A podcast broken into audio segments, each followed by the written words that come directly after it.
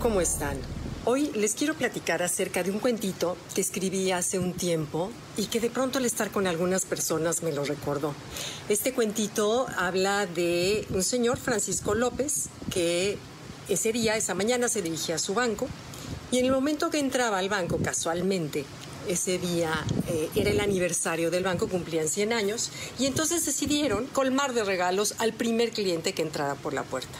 Resulta que el primer cliente que entraba por la puerta era Francisco López. Entonces, bueno, lo sentaron, lo llenaron, le regalaron una pantalla, un coche, un millón de pesos en efectivo, lo entrevistaron, le tomaron fotos, rodeado de regalos, y ya que acabaron, dice, ya, es que quiero llegar a mi destino. Sí, señor López, díganos cuál es su destino. El departamento de quejas. ¿Cómo el departamento de Sí, me quiero quejar por el mal servicio, el mal servicio del banco. ¿Cuántas veces así somos nosotros en la vida?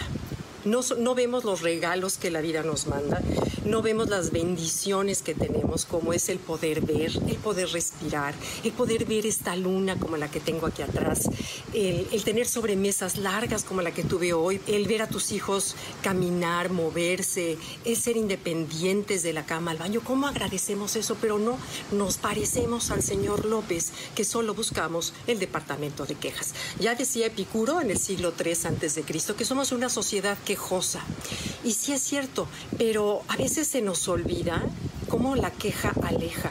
Nadie quiere estar con personas quejosas. A nadie nos gusta relacionarnos con personas que se quejan de todo, que todo lo ven mal, que solamente ven las esquelas en los periódicos, que todo critican.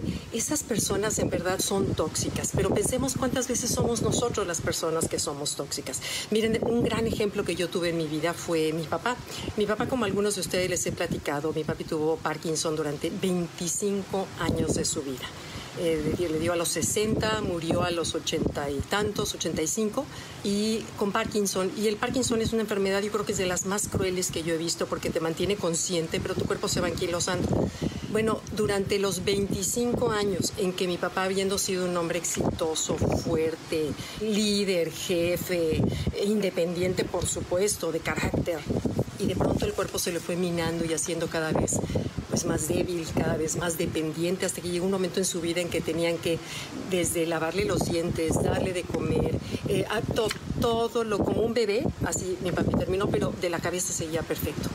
La lección que nos dejó es que nunca se quejó. Jamás le oí a mi papá una queja decir, amanecí mal, le hablamos, papi, ¿cómo estás? Mejorcito, mija. Siempre fue mejorcito, jamás se quejó. Y una cosa hermosa que me acuerdo que mi esposo me platicó fue cuando una vez, eh, él estando ya con la enfermedad, se, fue se fueron a tomar una copa que le dijo a Pablo, mi esposo, le dijo, mira, siempre enseñé a mis hijos a bien vivir y he decidido enseñarles a bien morir. Es decir, a de veras a, con dignidad, a no quejarnos de las cosas y de las nimiedades. Entonces te invito a recordar la frase que la queja aleja. Trata de ver lo positivo, trata de ver todas las bendiciones que sí tienes, que tenemos en nuestra vida, en lugar de quejarnos porque en verdad eh, creo que puede ser hasta una, una vía de crecimiento personal de crecimiento espiritual porque te hace observarte y ser consciente y además pues le haces la vida mejor a todos. Ahorita veo sus respuestas, con mucho gusto les contesto. Gracias por acompañarme esta semana. Nos vemos la próxima. Bye.